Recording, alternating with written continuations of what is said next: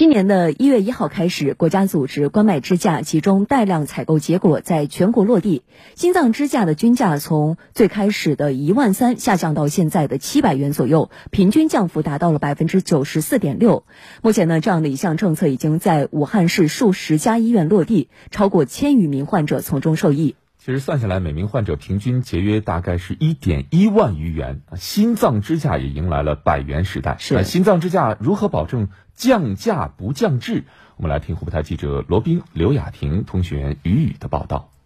心脏支架是用于经皮冠状动脉介入手术的耗材，是最有效减少患者死亡的一个手段。据了解，以每台手术支架使用量约一点五枚计算，我国一年要用掉一百五十万个心脏支架。武汉亚洲心脏病医院病区主任汪敏介绍，心脏支架并不是每个冠心病人都能用。心脏支架呢，更是适合呢发生这个急性心梗这部分病人，因为他这个时候是救命的。还有一部分病人呢，我们叫慢性冠脉综合征，需要做的这个支架呢，必须做。据国家医保局介绍，国家集采前心脏支架国产品牌价格七千五百元到一万八千五百元，进口品牌价格一万一千四百元到两万三千三百元，对不少患者。来说负担不轻，但现在心脏支架出现了断崖式降价，价格从均价一点三万元下降至七百元左右，平均降幅百分之九十四点六。记者从武汉亚洲心脏病医院了解到，自一月一号起，该院所有心脏支架按国家带量采购价格执行。